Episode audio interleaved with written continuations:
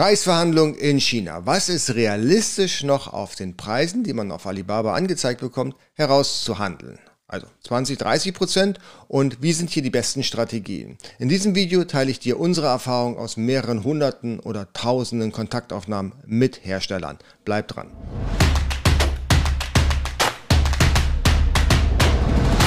Hallo, herzlich willkommen. Mein Name ist Jens Lindner und du bist hier auf AMZ Pro. Hier geht es vornehmlich um die Produktion in China und den Import in die Europäische Union. Du findest hier aber auch Themen wie den Verkauf auf Marktplätzen, wie Amazon, Ebay und im eigenen Online-Shop. Wenn das für dich spannend ist, dann drückst du jetzt den Abo-Button und die Glocke, damit du kein neues Video verpasst. Schau auf unserer Webseite amzpro.io auch vorbei und dort haben wir noch ein paar ganz coole Dinge für euch, beispielsweise unser Import Secrets.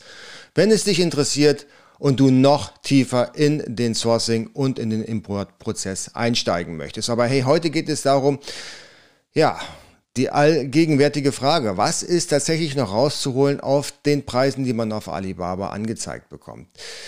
Viele Händler haben die Erwartungshaltung, dass dort nochmal 20, 30 Prozent Marge rauszuholen ist. Und äh, da kann ich aus unserer Erfahrung sagen, die ja nun schon etwas gereift ist und wir mit mehreren hunderten oder tausenden Fabriken bereits gesprochen haben, dass äh, das leider nicht so ist. Also, die Preise auf Alibaba sind schon relativ stabil, weil der Hersteller, der dort was anbietet, für den macht es keinen Sinn, überteuerte Preise dort aufzurufen, weil er hat extrem viel Konkurrenz. Genau das gleiche, wie es eben auf Amazon auch für die hiesigen Her ähm, Verkäufer an Situation sich darstellt.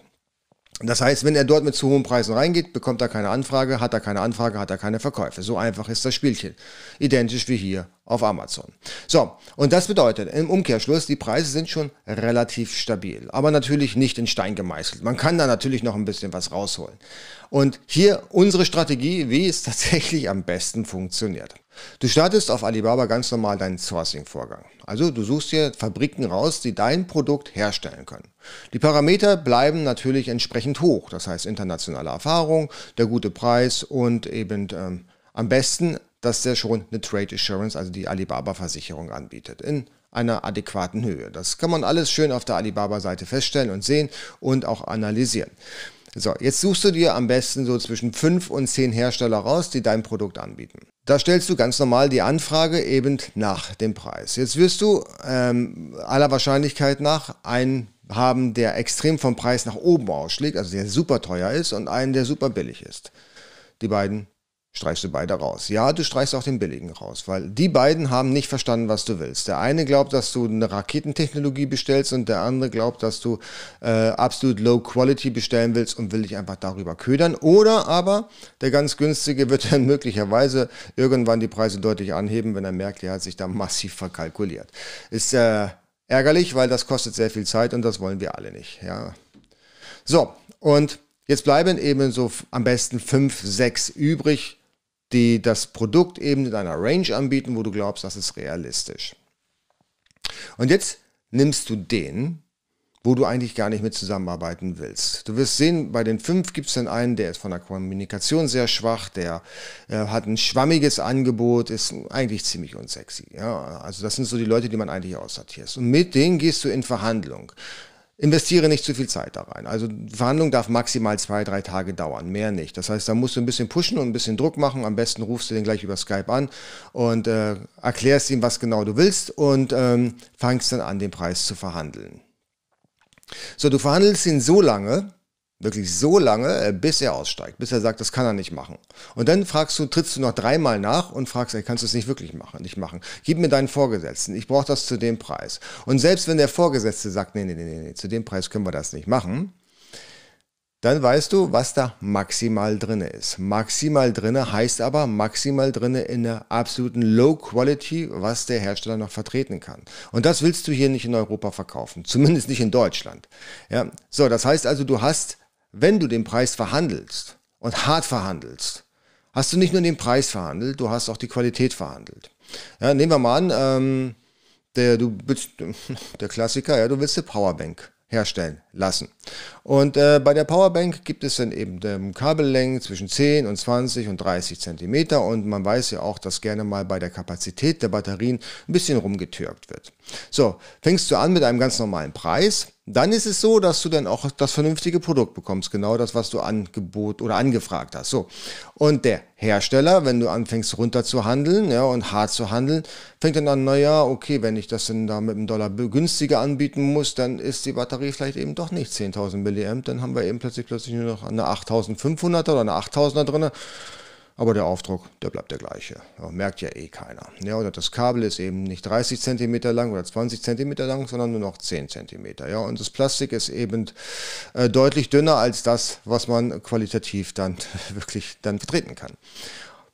Willst du nicht. Willst du garantiert nicht. Das ist wirklich Waste of Money. So, das heißt also, du musst äh, dir bewusst sein, dass du hier mit dem Hersteller, mit dem du sowieso nicht zusammenarbeiten willst, eben da die Qualität verhandelst und den Preis. So, jetzt gehst du zu dem, mit dem du eigentlich arbeiten möchtest und sagst ihm, ja, pass auf, dein Wettbewerber, Herr Mr. Wong, der hat angeboten, die Powerbank, genauso wie ich sie bestellt habe, was natürlich nicht stimmt, zu dem und dem Preis.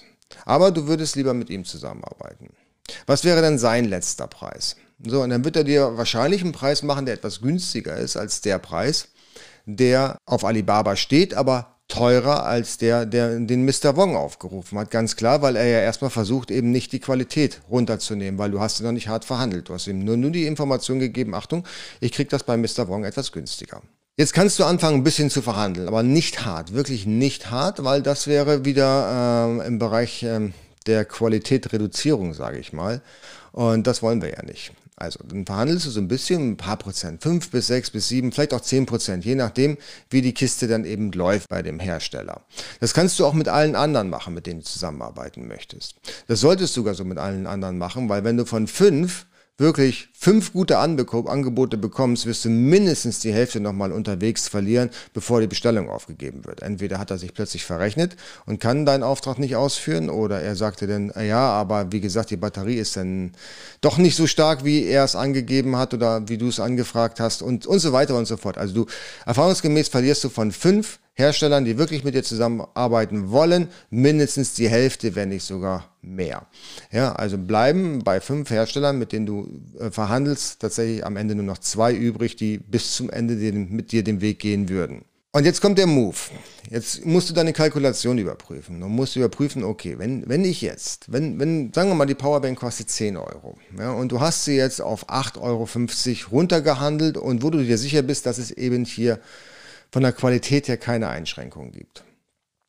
Und Mr. Wong hat eben 7,50 Euro oder 7,50 Dollar oder 7 Dollar angeboten. Also, also das heißt, du liegst ungefähr in der, in der Mitte zwischen dem, was auf Alibaba angeboten wurde und dem, was Mr. Wong angeboten wurde. Da kannst du ungefähr sicher sein, ja, ja, das ist von der Qualität schon noch okay. Und jetzt machst du folgenden Move. Wenn es deine Kalkulation hergibt, sagst du zu dem Hersteller, Du hast mir jetzt 7,50 Euro für die Powerbank angeboten. Ich bin dir sehr dankbar dafür, dass du mir so entgegenkommst. Das schätze ich sehr. Und aus diesem Grunde bin ich bereit, 8 Dollar zu bezahlen. Also mehr, wenn es deine Kalkulation hergibt.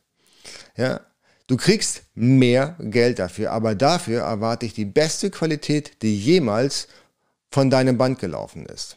Ja, wirklich, da achtest du ganz genau drauf, dass es dir wert, sicher zu sein, dass die Qualität stimmt und dass deine Salesperson, ich nenne sie mal Judy, ja, dass die Judy persönlich dafür gerade steht, dass alles perfekt läuft. Und dafür bekommt sie dann für die Powerbank 10 Cent mehr oder 50 Cent mehr oder meinetwegen auch 30 Cent mehr. Es muss nicht viel mehr sein. Aber du musst eben äh, mit Geld eben wertschätzen, dass die Qualität wirklich hervorragend sein soll und dass die Judy eben einen guten Job macht. Und das machst du telefonisch, das machst du nicht per E-Mail. Per E-Mail ist albern. Ja, also du gehst telefonisch dann am besten per Skype, gehst du dann auf äh, die Judy zu und sprichst dann mit ihr und sagst, hey, pass auf, du kriegst eben mehr Kohle. Die wird sich ein Loch im Bauch freuen, da bin ich wohl ziemlich sicher. Ja, und du wirst den besten Service kriegen, den du jemals bekommen hast. Weil das ist ein Move, den macht so gut wie keiner. Freiwillig mehr Geld, obwohl du ja schon einen günstigeren Preis ausgehandelt hast. Unserer Erfahrung nach ist die Qualität dramatisch gut. Die Qualität ist besser als die Qualität hättest du 10 Dollar bezahlt für die Powerbank. Die Lieferung ist kürzer, die Lieferzeit, also die Produktionszeit.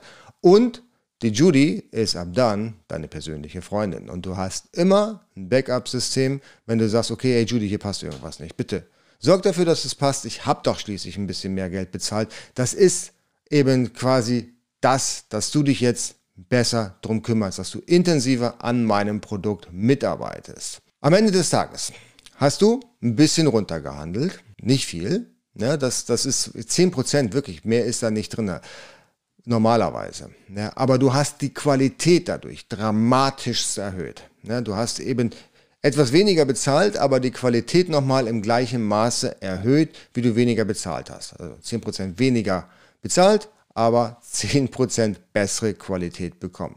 Da denkt mal drüber nach und euer Hersteller wird euch lieben für den Move und ihr werdet den Hersteller lieben, weil er macht die größt, großartigste Qualität, die ihr jemals gesehen habt. Wie verhandelt ihr eure Preise? Habt ihr das schon mal probiert? Mit den 10% mehr und würdet ihr das mal probieren? Lasst es mich unten in den Kommentaren wissen, wenn euch das Video gefallen hat. Schätze ich einen Daumen nach oben, Abo-Button nicht vergessen und die Glocke und wir sehen uns beim nächsten Video. Ciao.